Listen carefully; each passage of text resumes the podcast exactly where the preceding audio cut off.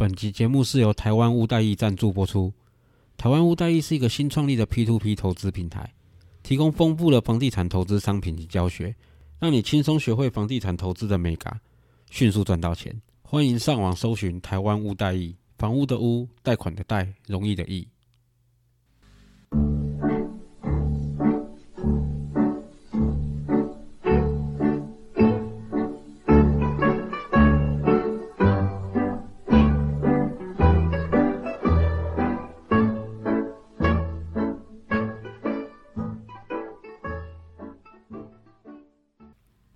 大家好，我是 A 人 A.K.A 曾大少爷，欢迎收听我的频道。现在是二月八号晚上八点半，就在刚刚收到个消息，Clubhouse 应该是在大陆被抢了。看到很多大陆的网友开始在，应该是翻墙出来的啦，不然就是本身就在外国了，开始在开房间在上面讨论。那当然我们一起来看到台湾的一些 KOL，其实也躲在里面静静的听。我刚听了一下啦，蛮多人也是在抱怨大陆的管制太严格什么的，只是都讲的蛮隐晦，但也不乏那种有出来洗地板的乖乖牌，讲说我们就是得这样子做啊，我们人口那么多，腹地那么大，我们必须这样子管理，巴拉巴拉巴拉，算了，听听就好了。所以其实各式各样的意见很多啦，我们也就都尊重啦，我们也不要去批评人家，反正我们还是关心投资的东西。啊，刚刚消息一出来，在纳斯达克里面，升往阿过来的股价就瞬间直线下滑，一条长长的黑线。我是觉得反应有点过度啊，因为你要说大陆市场很重要也好，但是不会因为大陆把这个东西给封了，它就再也没市场，它就再也赚不到钱了。大陆十几亿人口市场是很大，没有错，但大陆其实已经有类似的软体出来了，但它没有到这样发达到说像这样聊天室几千个人这样子，它其实也不是发达，只是它没有做到那种市场。还是做那种比较小的，可能你聊天室里面几个人，或者是个别跟个别。像我听到有大陆来的朋友听到地爪这个 A P P 传递的地啊爪子的爪，大家可以去研究一下。其实这种 A P P 本来就在大陆就很多了，所以 Clubhouse 要是真的要它是开放进大陆的话，它要面对到很多挑战啊，尤其是声网这个技术本来就大陆来的啊。所以你说要是别的哎看这个有市场，别人也跳进来做，大家一起做，把它这个弄得很混乱。它可能比较没有办法像 Facebook 那样的独大啊，我是这样觉得。你像 YouTube，你几乎上全世界都在看 YouTube 吧，除了大陆在玩自己的之外。但你要说现在好后来这些 Podcast，你这样子去看好了，其实没有一个固定说它会在哪个地方上面会比较受欢迎。像 Spotify，当然 Spotify 使用者会比较多，但你其实是 Apple Podcast 或是甚至是各自各自的，其实是习惯使用的平台。像我习惯用 First Story 一样，我也很难去习惯用别的东西来听，我顶多用 Spotify 来听。所以各自有自己的使用习惯的人，他其实并不一定说会因为这个而去改过来使用它，尤其是大陆的市场。所以我真的觉得这反应太过度了，而且全世界的市场其实更大啊，他不一定要选择大陆这个市场啊，他可以选择这种欧美啊，像美国三亿人呐，有没有？就是整个亚洲自由地区把大陆扣掉的话，也有个四五亿、五六亿人呐，其实很大，包括欧洲，对不对？欧洲有个六七亿人。其实这些市场都很大，它其实大可以在这些市场做发展就好。所以我是觉得今天这样子大陆一封这个消息一出来，股价瞬间下挫，其实并不是说它就没前景了，而是我们可以讲说可能是之前就已经大家太乐观了，预期太乐观，所以造成它短时间内突然急速上涨。那现在是梦碎了嘛，所以就瞬间修正回来。你当然可以这样讲。那另外一个就是目前大陆这个消息，那大家还是过度反应了，它股价会慢慢回到它的正轨。这东西还是不错的，蛮新的一个题材。虽然这个技术不是说它独家的东西，但它毕竟是第一个跳出来做这些，也不能说第一个啦，它是第一个有科技巨头在背后背书的嘛，Elon Musk 在背后背书嘛，所以它瞬间红起来不是没有道理。我们就静观其变就好了，不用太过度去反应。那这几天其实我每天都会花点时间去听 Clubhouse，方面也是那只 iPhone 摆在那边。假如买它只为了听 Clubhouse 的话，那我花那么多钱买它干嘛？就在我觉得不要浪费钱，我就一直用的情况下，我就不停的去听 Clubhouse，就是我把它打开摆在那边听，听了很多。其实我觉得，我知道有些人在评论说它出来可能会取代 Podcast，但是我觉得不会。但这个不会不是建立在说他们会互相抢食市场，其实不是。我觉得 Clubhouse 会是一个辅助的角色。不是说它就不是主要的，但它会变成辅助。它辅助哪些？其实你这几天去看很多上去，不管是开房间的，或是说在房间里参与讨论的人，其实不乏有一些名人、演艺人员、网红，当然是现成的 YouTube、Podcast，或是说一些 FB 上面有经营粉丝专业者，所以其实他们都会上去。这变成什么呢？你以往可能很难去跟人家互动的嘛。像我们目前看到直播可以互动的，可能就是。YouTube 或是 FB 或是 IG 这种的，你开个直播在那边，然后就看着大家的留言一个一个回，没办法做这种很及时的互动。现在这变变成说，它变成一个辅助的方案，就是单纯依靠声音的产业，也不要讲什么依靠声音的产业，我们就以 Podcast 来好了。Podcast 像我们上次看到古玩谢梦工要直播，他还是得搬到 YouTube 上面去，然后也是一样得有一个画面在。那以后假如有 Clubhouse，他可能就不用了。像这两天我们也看到他其实有上来跟一些他的粉丝做及时的互动，可能及时问问题，那他会回答。那我觉得 Clubhouse 就可以变成这些 KOL 有一个辅助的角色。它变成你可以多一种方式去跟你的粉丝做及时的互动，可能不用被绑在 YouTube 上面。那你本身是 YouTuber，你本身就在经营 FB 粉丝专业的人，那你当然可以继续留在 YouTube 或者 FB 跟人家做直播上面的互动。但那个就变成局限在说，哦，只能对方粉丝留言，然后你看到再回复他，他没办法像讲话这样子。诶，我听完你的问题之后，我就可以马上回答你。那我回答你之后，你又可以，你可能可以回馈给我，或是说你即使有疑问，你可以马上又提出来。另外一方面，像一些 FB 上面匿名的粉砖，好了像这几天我们就有看到台湾民音，他其实本人应该就有上去参与一些频道，或是开一些频道。先撇开政治立场不谈啦，像这类的粉丝专业，它并不是类似那种个人的，像什么，我我举例好了，其实最多嘛，什么韩粉性能歌那些的，有没有？或者说像一些其他的，我也不知道。他们本来就是以个人的那种魅力来号召这些粉丝，一同去支持他想要支持的人。所以他其实他在 FB，他在 YouTube，他其实都可以，他没有差，他本来就是靠他的这个人。但也像台湾民音这种来说哈，他原本只是分享话题、谈论议题，大部分是用文字的或是图画的东西。他其实不想露脸，但他实际上可以靠 Clubhouse 这个东西，因为单纯只是声音的露出的话，我是觉得有些他其实目前 Clubhouse 可能还没有匿名的功能，但是单纯声音的露出的话，我们又不是大陆会什么取你的声纹做辨识，其实不会。所以这边呢说，你可以有多一个凝固粉丝、提供粉丝这种讨论场所的一个新的界面啊，就是线上即时粉丝见面会啊。所以要说它出来会取掉哪一个我们现在常用的一个软体的话，我是觉得倒不至于。你看 Facebook、IG、YouTube 或是说 Podcast，其实 Podcast 甚至出来其实很久了。那他们也没有说各自取代掉谁，或是各自剔除了谁，其实大多数都变成一个互补的作用。那我觉得 Clubhouse 出来其实补掉了其中的一块，就是声音的即时互动这一块。我觉得它其实还蛮不错的。那但是这个技术并不是它所独有，所以我相信未来会有很多类似的软体会出来。那我相信它还是会有先行者优势。然后我们所以目前可以再来看看啦，因为目前的使用者毕竟还是偏我们传统可能比较觉得高大上这种使用者。对你其实这几天可以去看到，其实很明显呐，光是这样子及时的互动的话，你就听得到嘛。有料的人跟没有料的人，你一听就听得出来啊。有些我我也不要讲谁啦，比较经营粉丝专业的，或是一些网红、YouTube 甚至演艺人员，你一听就知道。他讲话就是一直在兜圈圈，没什么料啊。当然有些人是例外了，像我们这两天吵最凶的，可能我们的 PPT 超市神都义景，他不是没有料，但他可能表达比没有没有办法像一些 Podcast，像他跟古癌对谈，你其实很明显可以听到，哎，这个人其实是有料的，但他讲话的一些方式或是逻辑上面，他没办法没办法做到那么大众化，像古癌、像台湾民音他们做到那么大众化，或者是像是他妈，我们都有听。讲他们其实经常面对媒体，经常在面对大众的人，他们讲话其实都很能够知道说，哎，我要用怎么样的方式去讲，我要用怎么样的逻辑去讲，我让人家听得懂。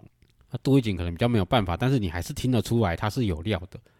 那有一些可能 YouTube 网红、演艺人员、粉丝专业的，其实你听就知道，嗯，好，就你就不要勉强，你需要搞你就不要勉强。啊，这个题外话。我相信他其实只是补上了一个需求，一个声音传播者他们所需要的需求，或是一个 FB 粉丝专业的经营者，或是 YouTuber 他们新的一个可以跟粉丝互动的界面。其实我觉得他就是补上了这个洞而已。那现在 Clubhouse 就是叫尽快找出它的一些商业模式或获利模式。我相信它会有蛮不错的市场，因为它补足了一个我们都没有发现的洞。然后这个洞其实存在了很久，这种技术也存在了很久，没有人发现，那它补上来，其实就是这样子。好，这几天最轰动的话题，其实我们这两集聊的差不多了。那之后有什么新的，我会再补充上来。其实今天我是有点有感而发啦，因为我其实参加了蛮多投资社团的。那我看到蛮多，我不知道他是已经是全职交易者，还是他目标是朝向全职交易者这个方向来走的。我其实看到蛮多人发出的文章都有点忧郁，有一点彷徨，可能是因为休息的关系。我就想到二十出头岁那段时间，在做全职交易者的时候，其实我相信大多老手都经历过了。像我现在互动最多的那个社团里面那个阿老大，或是说一些其他的大大，其实我们都经历过这个期间。我也经历过这样的情况啊。你要说撞墙期也好，你要说有点彷徨也好，当下其实不会知道说，其实我自己还年轻，你总是会想要赶快去急着去达成某些目标。那不管你现在年纪是几岁，其实我相信你在往这条路上走的人，你可能会觉得有点孤单，你可能会觉得有点彷徨，你不知道未来走这条路到底是对是错，你不知道你未来会不会成功。所以我今天录这一段来跟各位分享一下我的心路历程。我相信我的心路历程跟社团里面的一些大大的心路历程，我们都应该很类似。毕竟这本来就是一个失败率比较高、比较不符合普世价值期待的一种行业。就像你去讲说你要去选总统当总统一样，人家也会觉得说你可笑，你不如好好工作，好好念书。你要做全职交易者，其实也是一样。我们都是过来人呐，所以我希望说分享一些经历，分享一些我的感想，希望能够让大家在迈向这个目标的路途中可以轻松一点。那我其实不是很喜欢这种励志文呐，我还是会讲比较实际的东西，所以我今天还是会以比较实际的方式来分享给各位。好，成为一个全职交易者。其实我当初二十九、二十岁的时候，我在考上大学的时候，我就立志成为一种金融操作交易者。因为我那时候到那时候都还觉得，我现在已经不是这样觉得了。但我到那时候都还觉得说，哦，做股票的一定可以赚很多很多钱，我要成为世界级的首富，先从台湾首富开始。所以我在大学的时候就投入到这个市场里面，也存了钱投进去，啊，也赔了蛮多，啊，也赚了蛮多。后来算是运气好，认识到后来教我做这些的师傅。那我上次其实，在留言也有讲，刀疤老二的文章其实帮了我很多，我一直奉行为圭臬，但我一直没办法肯定那个社团里的阿老大叔就刀疤老二，但我还是想要跟他说，假如他真的是刀疤老二的话，那我真的很感谢他。我现在拥拥有的这一切，其实有一部分是他留下来的那些文章给我的启发。那我现在要跟各位分享几个想法哈，第一点哈。我希望在迈向全职交易者的这段时间哦，假如您是有工作的的话，我希望你还是能够维持您稳定的工作，然后一步一步在迈向这个地方。因为毕竟，假如你没有很固定的收入的话，再加上你本身一开始操作的资金也不够多的话，其实这是一个蛮冒险的举动。不要看到电脑上面的谁说当冲赚了很多钱，波段赚了很多钱，你就觉得嗯啊，我也要跟他一样，我要学着像他那样子。我我老实跟你说，那个有八九成以上会是假的。以我们的经验来说啦，八九成以上都是假的。他可能只是要安慰自己，他可能只是想要有别的目的，他才要分享这些资讯。但实际上八九成以上他都不一定是真的，甚至他夸大都有可能。因为我们都经历过，我们都看过这种人，而且看了很多，我们看了二十年。所以我可以很大胆的可以这样讲，这也是我要讲的。其一二点我掺在一起讲啊。第一点就是你还是要希望，我希望你不要离开你现在的工作岗位，可以兼着做兼着做。不能兼着做的话，我希望你能够认真的工作，认真的学习，认真的把现在做的事情做好，然后进修也好看书也好，怎样都好，投资自己永远是最棒的投资策略。人生不一定要埋在这种金融市场里面才会成功。我会老实说，这就是为什么我说我年轻的时候以为金融操作可以帮助我成为首富，但我现在四十岁了，我现在其实知道说这不一定可以让我成为首富，它只能帮我赚到一部分的钱而已。实际上，你去看世界前几大首富，你看台湾前几大首富，没一个是靠买股票赚到变成这么多钱的。我知道有人会讲巴菲特。巴菲特不是用自己的钱去买股票赚到这么多钱的，他实际上是用所有人的钱，让自己的公司变得很有价值，他就变有钱了，他就有更多钱去操作股票了。所以这些所有的人都不是靠买股票赚到世界级的首富或是台湾的首富。我希望大家可以了解这一点。买卖股票、期货、金融操作绝对可以帮你赚大钱，但它并不是唯一可以赚大钱的方式。投资自己、精进自己的各种能力都好，专精在某项能力上面，把它做到顶尖、做到第一，你也会是赚很多钱的那一个人。所以放轻松，这个世界不是只有一条路可以走。离开电脑远一点，这是我要跟你讲的第二点，离电脑远一点。我以前是花很多时间在操作上面，然后会研究大量的书籍，我看大量的线图，看各种指标。但后来我发现，其实看得越多，心思会越乱，所以我到最后变成说我专精学某几种方式，当冲我用哪一种，那波段的话我就用哪一种，我只做我会的、看得懂的、熟悉的，至于其他没做到的，就让他去吧。甚至到最后，我也不做当冲了，我一律都做波段的，而且是非常长线的交易，包括大家说的存股那些我都有做。那当然是我自己挑的股票，我自己挑的公司，甚至到最后我变成投资别人的公司，投资我自己的公司，自己创业，我用各种方式在创造自己的被动收入。当然，你现在这样听起来有点像卖直销、卖保险，或是一些骗你投资的广告。我们要要骗你投资什么？我只希望你知道。不是只有股票、期货、金融操作可以帮你赚到大钱，其实很多方式可以。不要因为粉丝专业里面的哪一个人跟你讲他做的多好多好，你就以为这是你毕生的志志，你就以为一定得靠这样子赚钱。其实方式有非常多。啊，我希望大家离电脑远一点，也有另外一点，就是你在，我希望你把工作跟休息的时间要分开。在二十六七岁，二十应该二十七岁啦。二十七岁后，我大概全职操作到二十六七岁。我大学其实都没有好好念书，所以我全大概二十九、二十二十一岁开始就全职操作到二十六七岁，然后我就躁郁症了。那我大概看病、休息、吃药一年，然后再去当兵了一年。回来的时候二十九岁，其实我有点在思考，说我要继续将全职操作吗？还是我可以去找份工作呢？因为我相信去找份工作，我听到的薪水我一定都非常不满意。但是我要回去全职操作的话，我又怕那个躁郁症的自己。没错，赚了很多钱，没错，我达成了很多人家可能四五十岁能够达成的目标。可是我已经没办法像以前那么快乐了。我在二十一岁的时候买了我人生的第一台车，我还记得 Impreza 的 GC 八。我那时候握到方向盘的时候很开心，但是到后来我发现我已经找不回那时候很快乐的我了。所以二十八岁、二十九岁退伍的时候，我就决定我要去找一份正职的工作做。反正我就晚上的时候研究一下股票，隔天上班的时候我再偷偷抽时间，可能下个单这样就可以了。